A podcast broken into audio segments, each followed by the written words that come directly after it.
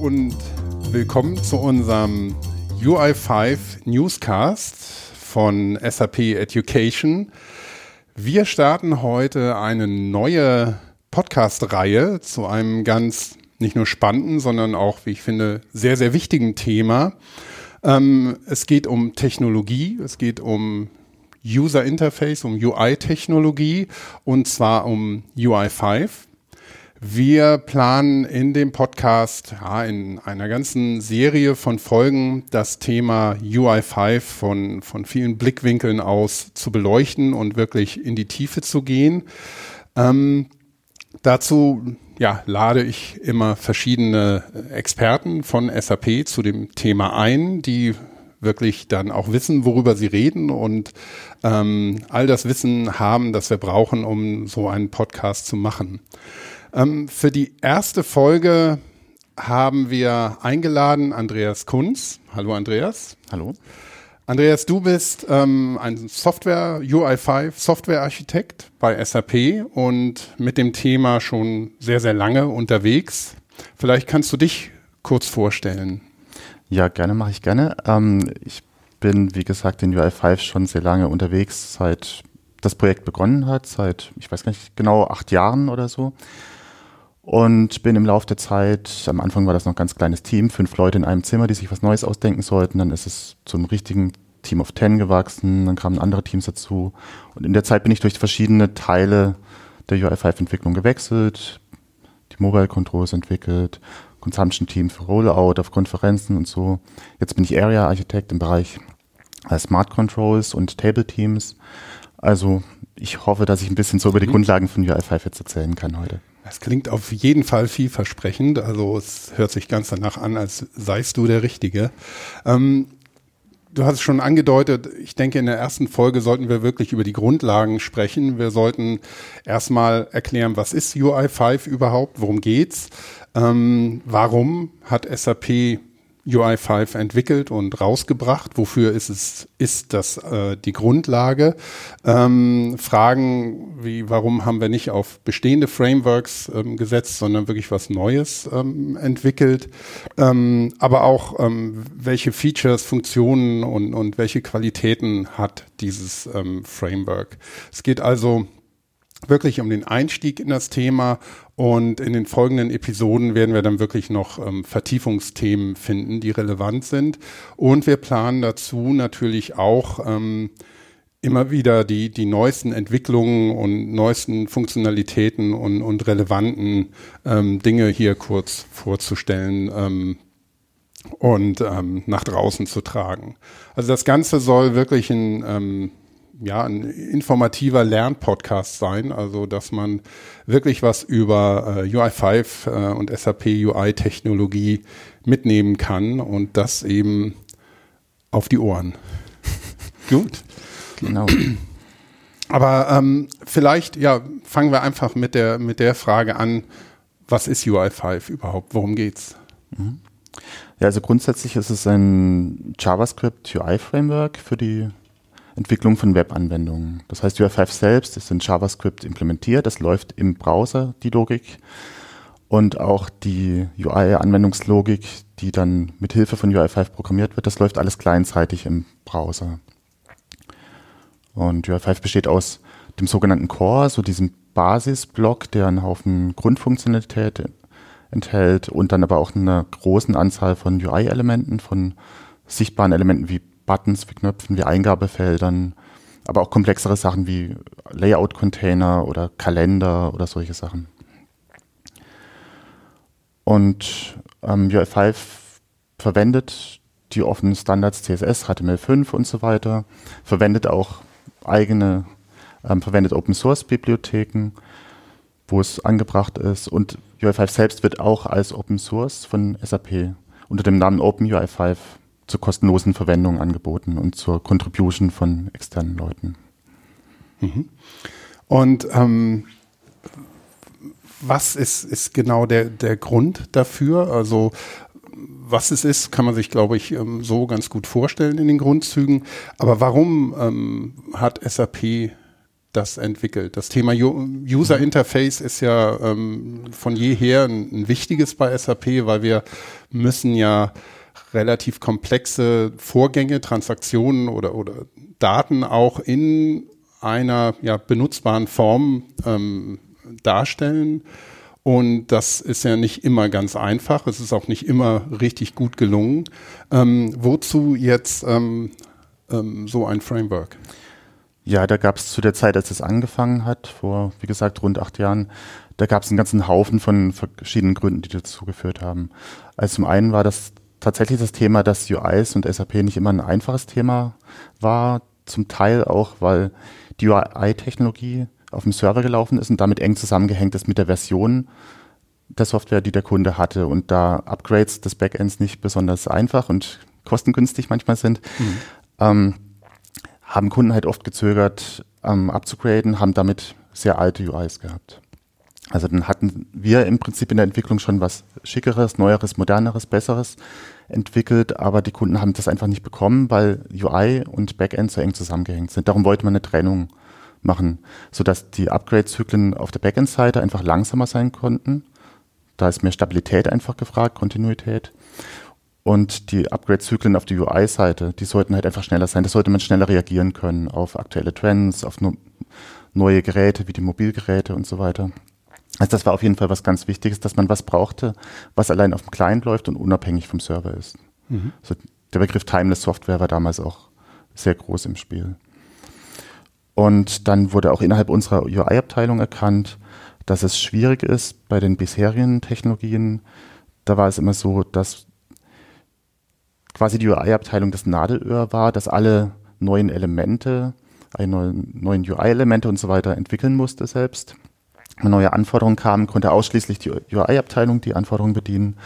Und das hat natürlich die Gesamtentwicklung des UIs auch gebremst und hat auf Unzufriedenheit auf Seiten der Anwendungsentwickler geführt, weil sie nicht selbst äh, so schnell vorankamen, quasi wie sie wollten. Deswegen brauchten wir was Erweiterbares, wo nicht wir alleine die UI-Elemente ähm, entwickeln können, sondern halt eben auch die Anwendungsentwickler und auch die Kunden selbst.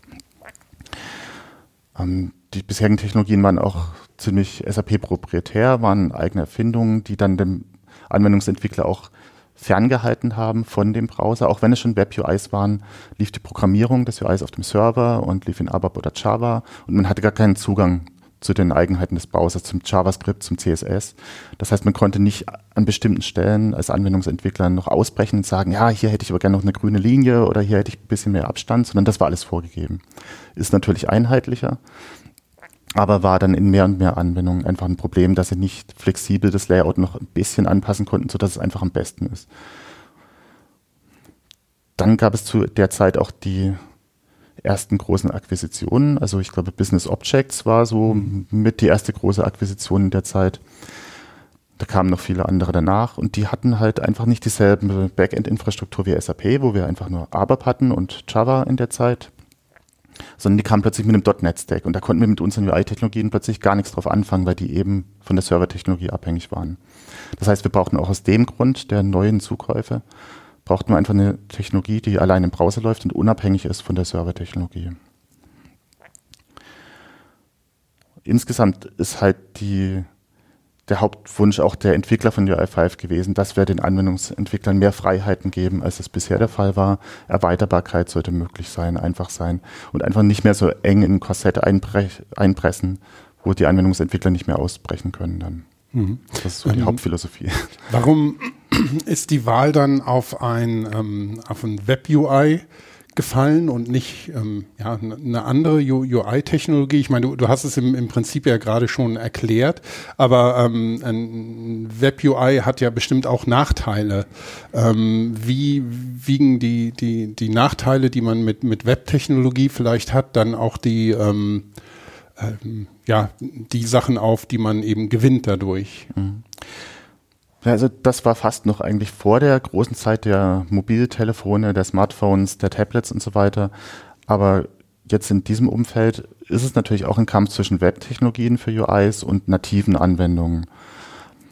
Ähm, da gibt es einfach den Vorteil von Web-Technologien, dass man einmal eine Anwendung oder das UI der Anwendung implementiert und dass es einfach auf allen Geräten läuft, weil heutzutage sind Browser nicht nur auf Tablets, Smartphones und so weiter, natürlich auf normalen Laptops, sondern auch auf allen möglichen kleinen Geräten, Embedded-Geräten vorhanden. Deswegen sind Web-UIs und Web-UI-Technologien einfach überall automatisch verfügbar. Man muss nicht für verschiedene Plattformen, Android, iOS und so weiter implementieren, sondern macht eine Implementierung und die kann einfach auf allen möglichen Endgeräten laufen.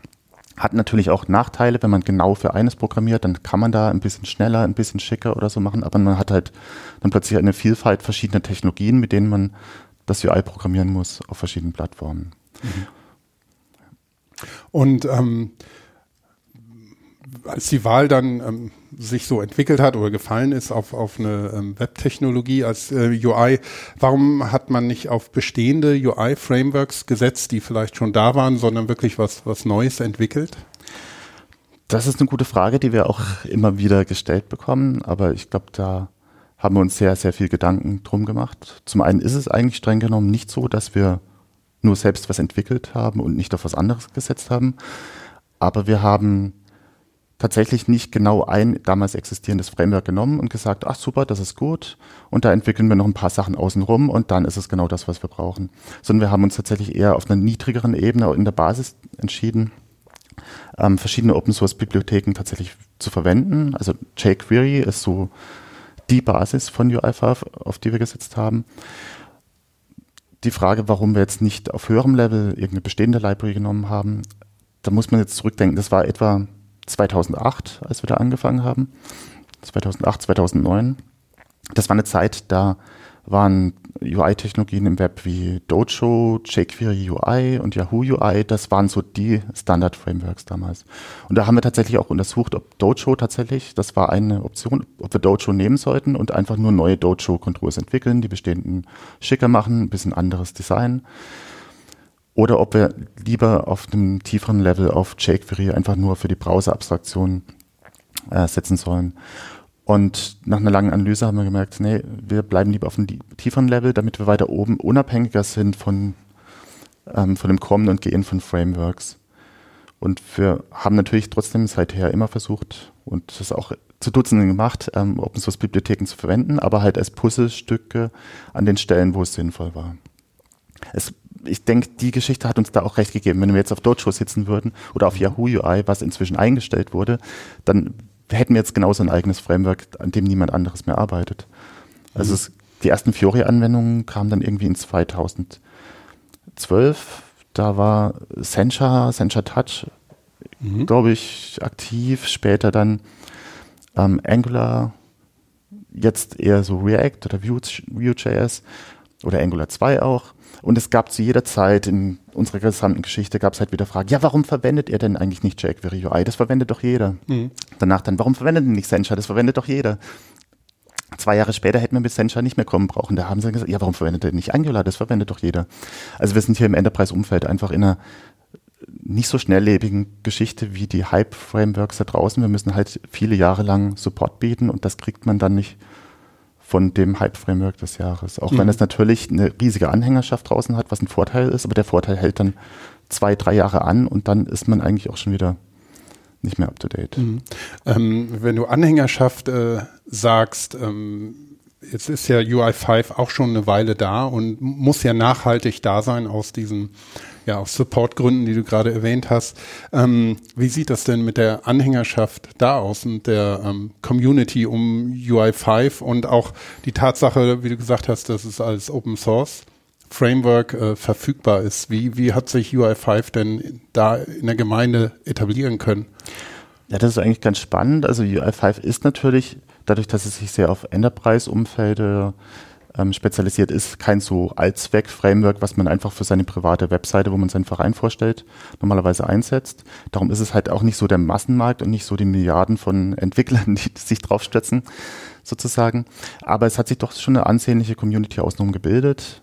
Also auf GitHub, wo wir unsere Open Source Sourcen, die quasi die Basis von auch dem Gesamt-SAP 5 sind, ähm, haben. Da gibt es einen Haufen Contributions, einen Haufen Fehlermeldungen, wo externe Verwender, die auch gar nichts mit SAP eigentlich zu tun haben, Beiträge machen im mhm. Code oder auch nur in Fehlermeldungen. Ähm, es gibt aus der Community verschiedene Projekte, wo neue Controls entwickelt werden, wie äh, Google Maps Control, das wir selber nicht ausliefern. Da dachte ich, na, wir bräuchten ein UI5 Control, was eben Karten anzeigen mhm. kann und auch mit den Konzepten wie Data Binding funktioniert. Und so, und da gibt es dann wirklich Dutzende Projekte, die einfach außen entstanden sind und die UI5 erweitern. Mhm. Also eine aktive Gemeinde hat sich schon gebildet Absolut, und, ja. und, es tut sich was. Und UI5 ähm, ja, wächst dann damit natürlich auch und etabliert sich. Ähm, was sind denn, wenn man es ein bisschen, du hast jetzt schon so, ein, ja, so eine Funktionalität wie, wie Karten einbinden erwähnt, was sind denn die, die wesentlichen Features und Funktionalitäten, ähm, die du bei UI5 als, als besonders wichtig ansiehst? Das ist ein weites Feld. Also da haben wir natürlich in den vergangenen Jahren einen Haufen auf die Beine gestellt, dass manchmal auch die Anfänger, die zum ersten Mal Berührung mit UI5 haben, ein bisschen überfordert oder erschlägt, weil einfach so viel halt drin steckt. Ähm, ein wichtiges Feature sind tatsächlich die vielen UI-Elemente, die mit UI5 mitgeliefert werden. Das ist zum einen die schiere Zahl, also man kann es gar nicht genau beziffern, aber es sind Hunderte auf jeden Fall, so 500, 600 habe ich gezählt. Manche davon mhm. sind vielleicht nur Basis für andere. Also und das sind die, die insgesamt mit SAP UI5 mitgeliefert werden. Und die sind nicht nur einfach da, dass man sie verwenden kann, sondern sie sind auch visuell äh, harmonisch gestaltet. Wir haben natürlich die UI-Designer an unserer Seite, die dafür sorgen, dass das Ganze auch konsistent ist, das Verhalten der UI-Elemente konsistent ist. Die sind so implementiert, dass sie sicher sind gegen irgendwelche Security-Attacken, Cross-Site-Scripting oder so. Die sind accessible, also das heißt, Leute, die nicht so gut sehen oder gar blind sind oder so, die bekommen vom Screenreader dann korrekt vorgelesen, was für Daten da gerade drin stehen, welches Element von wie vielen gerade ausgewählt ist und so weiter. Also man soll es einfach ein UI5 UI auch bedienen können, wenn man es gar nicht sieht. Mhm. Vielleicht da, wenn ich äh, kurz da reingehen darf. Ähm, Accessibility ist ja nicht nur ein interessantes Thema von der technologischen Seite, sondern auch von der Legal-Seite. Ähm, Gibt es da Anforderungen an ein UI-Framework, das im, ja, in, in so einem Business-Umfeld gerade verwendet wird? Ähm, Richtlinien, die von in der EU oder in den USA oder Welt, äh, weltweit gelten? Ja, ja, definitiv. Also da gibt es auch immer wieder auf unserer Seite dann Aktivitäten, um noch diese oder jene Ecke abzurunden. Es ist ein sehr, sehr komplexes Feld, die Accessibility, so wie sie von externen Verwendern gefordert wird, dann auch umzusetzen, korrekt umzusetzen, im Zusammenspiel mit verschiedener Screenreader-Software zum Beispiel dafür zu sorgen, dass es tatsächlich funktioniert. Und das ist dann immer wieder im Einzelnen eine spannende Diskussion, wo machen wir genug, wo nicht. Mhm. Es ist auf jeden Fall viel Arbeit. Es war oft so in der Vergangenheit, dass wir bei der Entwicklung von einem neuen Control gesagt haben, okay, das Ding funktioniert, jetzt brauchen wir nochmal so lange, damit es auch wirklich accessible funktioniert oder so. Mhm. Auch das wäre ein Grund, warum man nicht einfach so eine externe Bibliothek verwenden kann, weil da wird zwar oft auch schon was für Accessibility gemacht heutzutage, aber nicht in dem Umfang, in dem wir es brauchen. Und da gibt es wirklich Kunden, die sagen, nee, wenn ihr das und das nicht macht, dann können wir das einfach nicht verwenden, aus rechtlichen Gründen sogar. Mhm. Ja. Also ich glaube, das wäre, also Accessibility wäre bestimmt auch ein Vertiefungsthema, das man mal wählen kann, weil ich glaube, allein die, die, die Vielzahl an, an ähm, Einschränkungen körperlich, ähm, geistig, visuell, ähm, die zu berücksichtigen, ist technisch schon eine Herausforderung. Ne? Ja. ja. Ähm, aber ich habe dich unterbrochen, ähm, wahrscheinlich jetzt Gerne. aus dem Flow gebracht. Ähm, was gibt es noch für wichtige Funktionalitäten? Ja, eine wichtige Sache habe ich vorher kurz einmal erwähnt, sind die Smartphones, Tablets, die Mobilgeräte, die in den letzten sechs, sieben Jahren so langsam an Fahrt aufgenommen haben, wo dann auch von SAP klar gesagt wurde, okay, unsere Strategie ist, die auch sauber zu unterstützen, so dass man die SAP-Anwendung einfach überall bedienen kann. Und das ist auch schon ein ganz starker Fokus von UI5 ich denke, wir waren da schon relativ früh dabei, auch im Vergleich zu anderen Bibliotheken, dass wir angefangen haben, wirklich eine Library zu bauen, die einfach überall läuft, so dass man seine, sein UI einmal programmiert und das dann genauso im Desktop-Browser wie auch auf einem iPhone oder so zu bedienen ist. Also mit der sogenannten Responsiveness, so dass sich das UI anpasst an die Größe der Bildschirme, an die Art der Interaktion. Wir haben da UI-Elemente, die nicht nur gut aussehen, auch auf kleinen Bildschirmen, sondern sich auch anpassen an die Touch-Interaktion, also dass man den Bildschirm berührt. Da hatten wir zum Beispiel dieses Pull to Refresh. Ich weiß nicht, kennst du das von Twitter, wenn man mhm. oder vielen anderen genau, Programmen, wenn man runterziehen und dann wird neu geladen. Aktualisieren. Exakt, genau. Ja. Genau so ein Element haben wir zum Beispiel. Und wenn wir auf dem Touchgerät laufen, dann ne, kann man nach unten ziehen und dann lädt da neu und so und man sieht das, wie sich da ähm, so ein Rädchen dreht. Rechtsklick von der Maus. ja, auch spannend. Ja. ja. aber bei diesem Pull to Refresh, das haben wir eben auf Touchgeräten, kann man noch nach unten ziehen. Mhm. Aber wenn wir eben nicht auf dem Touchgerät ist, auf dem Desktop, auf dem Laptop, da ziehst du ja nicht mit der Maus irgendwie eine Liste nach unten. Mhm. Da wird es dann automatisch zu einem Button, den man als Refresh-Button sieht und drücken kann. Also mhm. solche Arten von Anpassungen gibt es da auch. Nicht nur die Anpassung auf die Größe. Ja. Genau.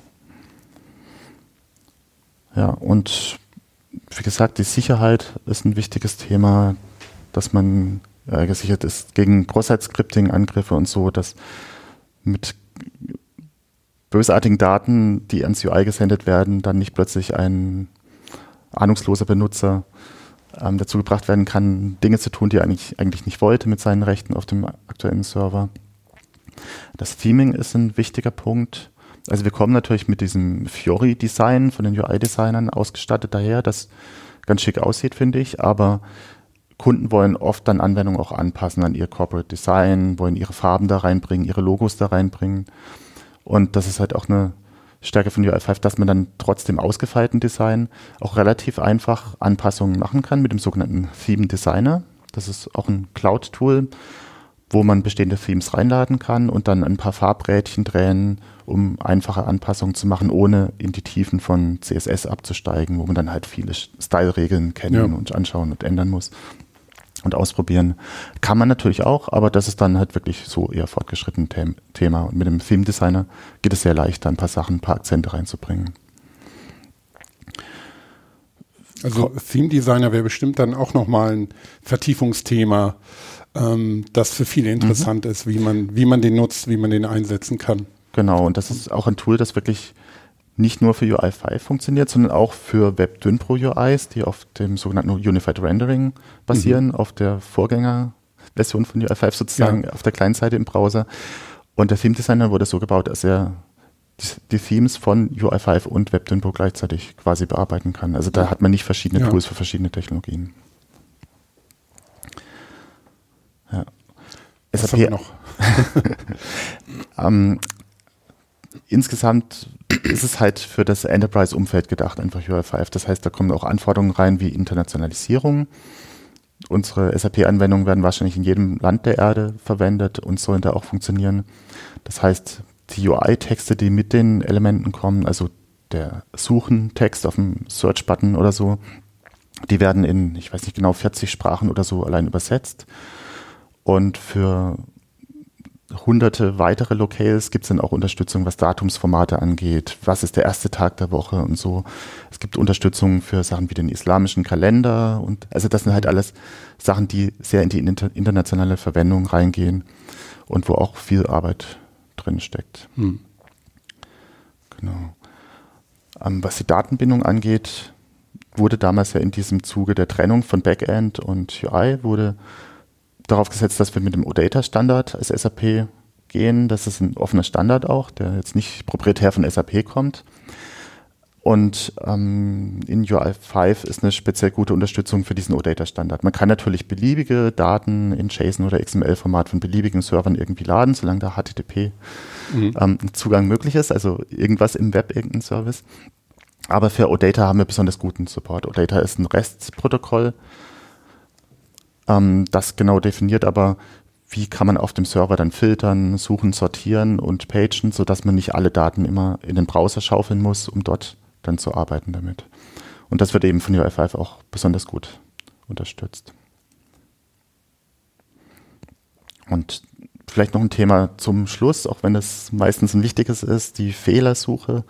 Mhm wenn halt doch mal ein Problem auftritt, und das lässt sich einfach nie ausschließen, das wissen wir, ja, dann muss es halt möglichst einfach sein, den Fehler einzugrenzen, zu analysieren. Und dazu bietet UI5 auch verschiedene Support-Tools an. Zum, zum einen sind es Pop-ups, die den genauen internen Zustand der Anwendung anzeigen, wo man sich durch die Struktur der UI-Elemente durchklicken kann, durch deren Baum sozusagen und schauen, okay, wo sind die Daten gebunden, wo kommt die her, wo ist jetzt vielleicht eine Angabe falsch gewesen. Es gibt aber auch ein Chrome-Plugin, also ein Browser-Plugin für den Google Chrome-Browser, mit dem man so ähnliche Sachen kann, auch das UI von UI5-Anwendungen inspizieren mhm. und verschiedene solche Support-Tools. Mhm. Das ist vielleicht eine, ähm, schön, eine schöne Überleitung ähm, zur Frage, wie man denn die ähm, UI5-Applikationen entwickelt. Aber bevor wir dazu kommen, ähm, bevor ich es vergesse, äh, ist mir noch eine andere Frage eben in den Sinn gekommen, weil du mehrmals Fiori erwähnt hast. Und ähm, es gibt ja, ja das Fiori UI, so mhm. im, im allgemeinen Sprachgebrauch von SAP und es gibt UI5 und viele Leute, die, die jetzt nicht so tief in der Technik sind, ähm, haben ein bisschen Probleme, das zu unterscheiden. Was ist was und wie hängen beide zusammen? Kannst du das vielleicht kurz erklären? Ja, genau, das ist eine sehr gute Frage. Freue mhm. ich mich, dass du sie gestellt hast, weil da immer wieder Unklarheiten auftreten tatsächlich. Also ich würde das mal so beschreiben, dass Fiori UI, das ist ein, mehr oder weniger ein Konzept, wie man Anwendungen baut, damit sie einfacher zu bedienen sind. Es geht dann auch in das Fiori Design, also in die visuellen Aspekte. Was für Formen und Größen haben die Benutzerelemente? Da gibt es auch das Fiori für iOS. Das hat nichts mit UI5 zu tun, ist aber dasselbe visuelle Konzept. Das sieht einfach stimmig aus. Auch im Vergleich zur UI5-Anwendung. Das ist dasselbe visuelle Konzept, andere Technologie dahinter. Also Fiori ist quasi das UX-Konzept, wie sich eine Anwendung dem Benutzer darstellen soll. Und UI5 ist einfach eine Technologie, die das Ganze implementiert und halt mit viel Aufwand in epischer Breite implementiert für Web-Oberflächen. Mhm. Gut, ja, ich glaube, das, das ähm, klärt viele Fragen zu dem Thema. Ähm, ja, und wenn ich dann ähm, anfangen will, wie entwickle ich UI5-Applikationen? Also grundsätzlich ist man da völlig frei. Das ist wie bei jedem JavaScript-Framework. Man hat halt irgendwelche Dateien, man hat JavaScript-Dateien, mhm. die man schreibt.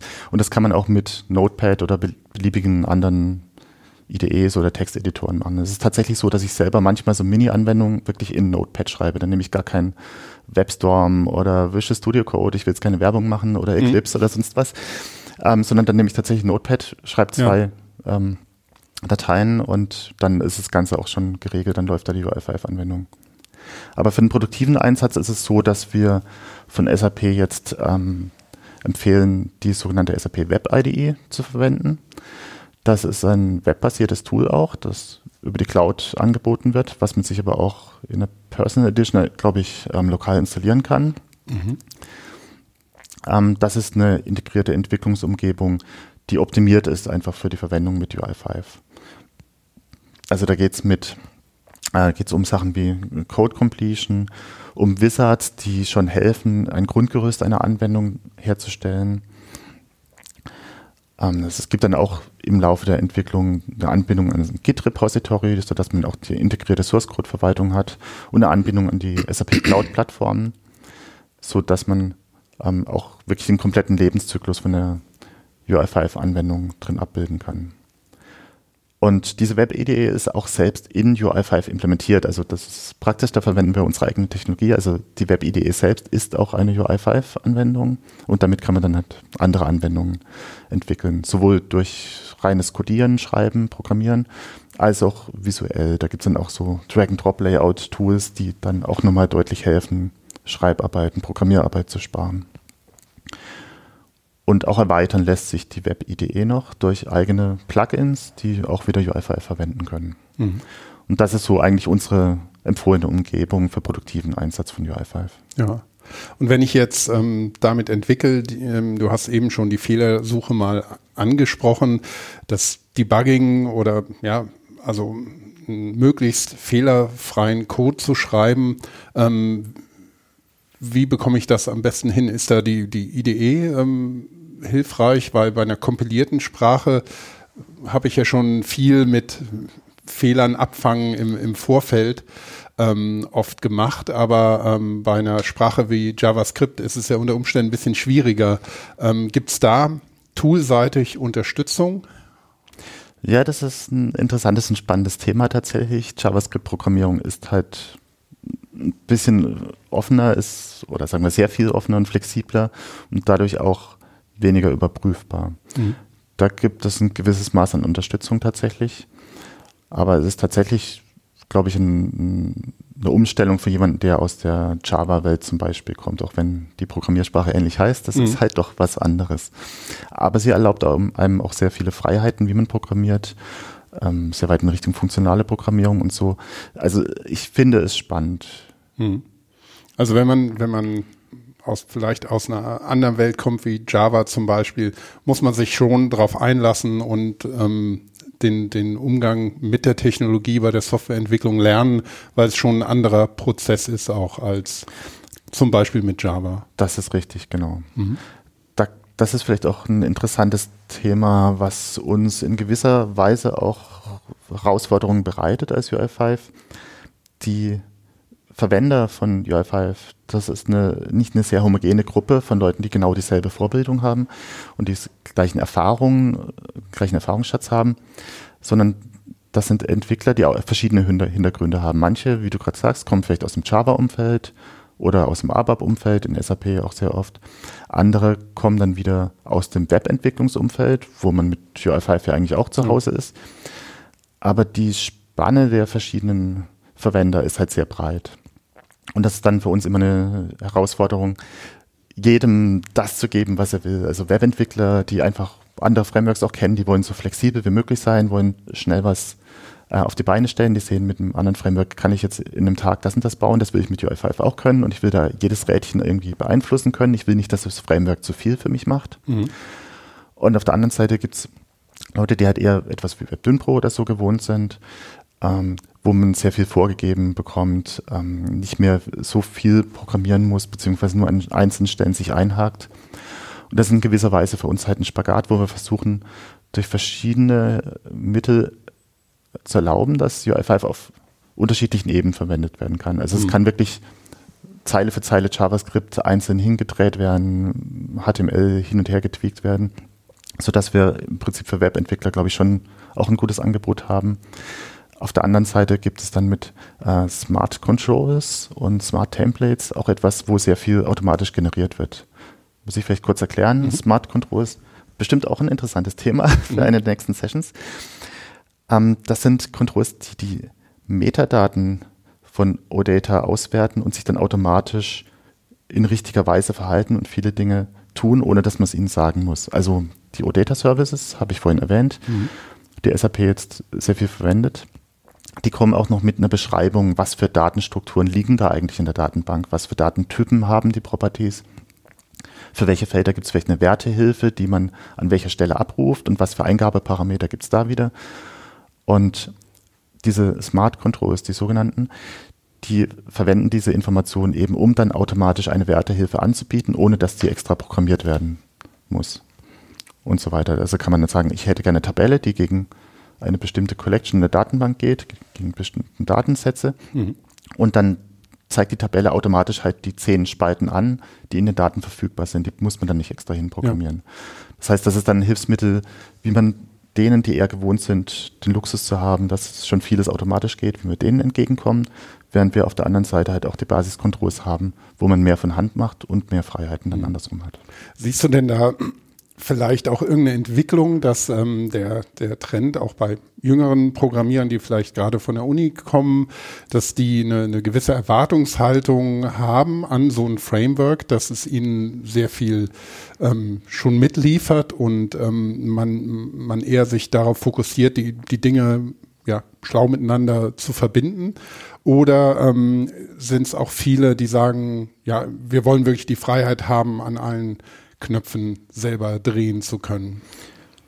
Ich glaube, nach meiner Erfahrung sind es tatsächlich, sind es tatsächlich eher die Jüngeren, die die Freiheiten schätzen und die eher von Hand was machen. Es ist jetzt heutzutage, die Kommandozeile war eigentlich eher out. Man musste irgendwie alles mit der Maus zusammenklicken früher. Ich glaube, heutzutage in der Webentwicklung zumindest ist es so, dass man viel wieder mit Kommandozeilen-Tools arbeitet. NPM install zu tippen ist so die Grundlage, um irgendwie eine neue Anwendung ans Laufen zu kriegen, äh, mit Grunt-Tools und so weiter. Da, da läuft einfach tatsächlich viel auf der Kommandozeile. Man hat das eher wieder gerne selber in der Hand, was passiert. Also die jüngeren Leute sind, glaube ich, eher die, die nicht die komplette Automatik wollen, sondern richtig selber ja. wissen wollen, was, was man macht.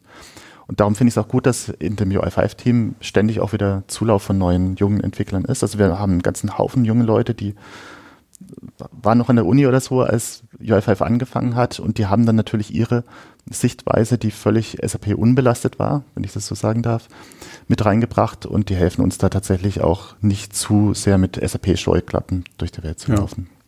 Ja, ja das ist, glaube ich, nicht unwichtig und da hast du es quasi schon ein bisschen vorweggenommen. Ähm, da steckt natürlich ein Team oder Teams dahinter. Das entwickelt sich alles nicht von selber bei SAP.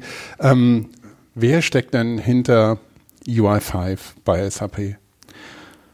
Ja, das sind also hauptsächlich so etwa, ich würde sagen mal sechs Teams im Bereich der UI-Abteilung, die wirklich an einem Kern des Frameworks, an den Datenmodellen, Data Binding und an, vor allem auch an den Controls arbeiten man kann da jetzt aber nicht eine klare Zahl sagen oder eine klare Linie ziehen, weil es gibt dann Teams in anderen Abteilungen rund um die Welt, die auch beitragen zu dem Gesamtpaket UI5, die eigene Controls oder Kontrollbibliotheken bauen. Da gibt es die 3D-Viewer-Geschichten aus Neuseeland, ähm, die Charts, die stammen aus einer Abteilung in China. Mhm. Da, da kommt sehr viel zusammen. Also das ist eigentlich auch innerhalb von SAP so eine Art Open Source Community oder Community von lose gekoppelten Gruppen, die dann insgesamt dazu beitragen, dass es was Großes und was Gutes wird. Und dann gibt es auch Sachen wie das Fiore Launchpad, dass ja der Einstiegspunkt für Fiore-Anwendungen eigentlich ist, der das halt auch innerhalb der Großfamilie UI5 entwickelt wird, aber nicht selbst ein Teil vom Framework ist. Also da gibt es einfach sozusagen weiche Grenzen nach außen, ja. wo viele Leute im Prinzip beitragen. Im Kern sind es, wie gesagt, so etwa sechs Teams, würde ich schätzen. Mhm. Aber die Familie ist größer. Ja, es ist natürlich eine, eine, wichtige Sache, dass man nicht im, ja, im Elfenbeinturm sitzt und die Welt regelmäßig dann beglückt mit dem, was man ausgebrütet hat, sondern dass es eben ja, einen ständigen Austausch gibt und auch, wie du sagst, dass viele junge Entwickler dabei sind, die die ja unbefangen und unbelastet da, da rangehen können und ihre Sicht da mit reinbringen. Genau, ja. Also die Familie ist eigentlich noch größer als das, was ich jetzt gerade gesagt habe. Das ist ja nur der Teil innerhalb von SAP. Es geht außerhalb ja, genau. dann eben weiter mit der Community. Es gibt jetzt seit letztem Jahr dieses sogenannte UI5 Lab, wo wir eine Plattform zusammen mit der Community geschaffen haben, wo eben externe Entwickler ihre eigenen UI5-Controls auf eine Art Marktplatz anbieten können und weiterentwickeln können. Ähm, es gibt Open Source Konferenzen oder UI5 Konferenzen, die wirklich von der Community ins Leben gerufen wurden. Das hat ähm, in Frankfurt, glaube ich, angefangen. Und es hat ein paar weitere Konferenzen gegeben, wo wir dann halt auch als Experten mal hingegangen sind, die, wo wir aber gar nichts damit zu tun hatten, dass diese Konferenzen plötzlich entstehen. Ja. Und im letzten Jahr haben wir dann tatsächlich gesagt, hey, die kommen so gut an, da organisieren wir mal eine richtig große UI5-Konferenz. Wir versuchen es mal hier bei Waldorf in St. Leon Roth. Und die war im Nu ausverkauft, also es gab keinen Eintrittspreis, aber die Tickets waren im Nu weg innerhalb von ein, zwei Wochen oder so. 400 Leute waren dann da und haben sich dann in mehreren Tracks halt angeschaut, Vorträge, ähm, Demonstrationen, Hands-on-Workshops, die dann auch zum großen Teil von der Community selbst beigesteuert wurden. Also da waren dann externe Leute, die vorgestellt haben, was haben sie jetzt irgendwie wie erreicht. Und das war irgendwie ein Riesenerfolg. Also es hat einen ganz toll Spaß gemacht und darum gibt es auch dieses Jahr wieder, ganz frisch angekündigt, wieder eine UI5Con hier in St. Leon Roth. Am 22. Juni ist das. Da haben wir gerade eben. Vormerken. Genau. da haben wir jetzt den Call for Papers gestartet. Also wer dort vortragen will, wer da vielleicht einen Stand haben will oder einen Workshop anbieten will, der kann sich gern melden. Auf openui5.org sieht man dann auch den äh, Link auf diesen Call for Papers und auf die UI5Con. Ist also einiges an Dynamik drin in dem Thema und in der ähm, Entwickler-Community. Ähm, jetzt haben wir viel darüber geredet, wie wie ist der Status quo, was ist es überhaupt und ähm, wie geht man oder wie beginnt man, wenn man selber entwickeln will. Ähm, was plant ihr denn für die Zukunft? Wie soll es denn mit UI5 in der nächsten Zeit weitergehen? ihr sitzt ja nicht auf euren Lorbeeren und habt ein fertiges Framework, sondern wie du es beschrieben hast, es ist eine sehr dynamische Geschichte. Ja, und je mehr wir entwickeln, desto mehr Wünsche kommen dann noch zu ja. uns, dass wir noch mehr entwickeln sollen. Also das wird Klar. so schnell anscheinend nicht aufhören. Ähm, ja, also UI5 insgesamt wird auf jeden Fall stetig weiterentwickelt. Das wird an vielen, vielen kleinen Ecken noch ein bisschen was hinzugefügt, an dem Control ein neues Property, an diesem ähm, Service-Modell noch ein bisschen neues Feature, hier eine Performance-Optimierung, da ein Bugfix. Also es ist in der großen Breite passiert sehr viel zum einen. Zum anderen gibt es dann aber auch schon auch äh, Großthemen, an denen wir arbeiten. Da ist eins und ich finde das Wichtigste gerade das sogenannte UI5 Evo oder Evolution-Thema. Da geht es darum, UI5 mal fundamental weiterzubringen, auf eine neue Stufe zu hieven. Also es geht zum großen Teil um Performance, um moderneres Bildtooling für UI5 selbst und die Anwendungen, aber auch um eine neuere, modernere Architektur in UI5 drin, modernere Mechanismen zum Rendern. Also es ist ein sehr weites Thema, an dem wir auch schon jetzt seit ein paar Monaten arbeiten. Aber eben ein Beispiel sind Performanceverbesserungen dadurch, dass man noch mehr asynchron lädt oder praktisch alles asynchron lädt, sodass der Browser nicht blockiert ist. Ja. Dass wir Bildtools haben, die genau optimiert die Module, die wirklich gebraucht werden, zusammenbündeln. Die Module gab es schon immer, aber bis jetzt haben wir sie die haben wir die eher in größeren Blöcken zusammengeladen und da lässt sich auf jeden Fall noch viel optimieren. Und ja, andere Themen gibt es auch, also UI-Adaptation, dass Kunden die Anwendungen anpassen können, ohne den Code zu ändern, dass sie also neue Felder einblenden können, Sachen neu arrangieren können auf dem Bildschirm. Das ist gerade ein wichtiges Thema, wo viel Arbeit reinfließt. Ähm, OData-Standard hatte ich schon erwähnt. Mhm. Bis jetzt war da vor allem der, die Version 2 des Standards die verwendet wurde von UI5-Anwendungen. Aber der neuere Version 4 Standard, der soll jetzt auch vom neuen OData Model V4, also Version 4, unterstützt werden. Da kommen auch viele Performance-Verbesserungen, man muss weniger laden und so. Das ist auch eines der größeren Themen. Gut. Das klingt sehr vielversprechend. Ich glaube, uns werden da die Themen nicht so schnell ausgehen. Hm. Ich freue mich schon sehr auf ja, weitere vertiefende Gespräche und ähm, wirklich ähm, ja, Themen, die, die interessant sind für, für alle, die hier zuhören.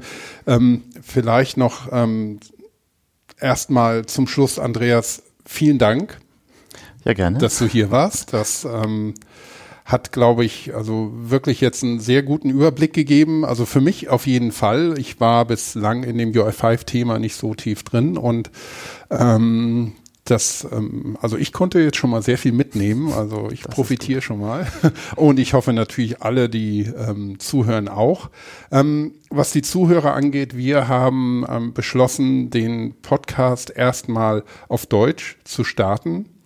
Und weil das jetzt für uns als Beteiligte erstmal ähm, einfacher ist und wir den, den Podcast ähm, in der deutschsprachigen Community ähm, anfangen wollten, was natürlich nicht heißt, dass wir ähm, in der Zukunft ähm, ähm, auch ja, auf, auf englische Episoden machen, wenn wir einen englischsprachigen oder nicht deutschsprachigen Experten haben. Und ähm, wie wir dann generell mit weiteren Podcast-Formaten vielleicht auch auf Englisch verfahren das müssen wir dann für die Zukunft sehen. Aber fürs Erste bedanke ich mich nochmal ganz herzlich bei dir und freue mich auf viele weitere Episoden. Ja, danke, dass ich hier sein konnte. Danke.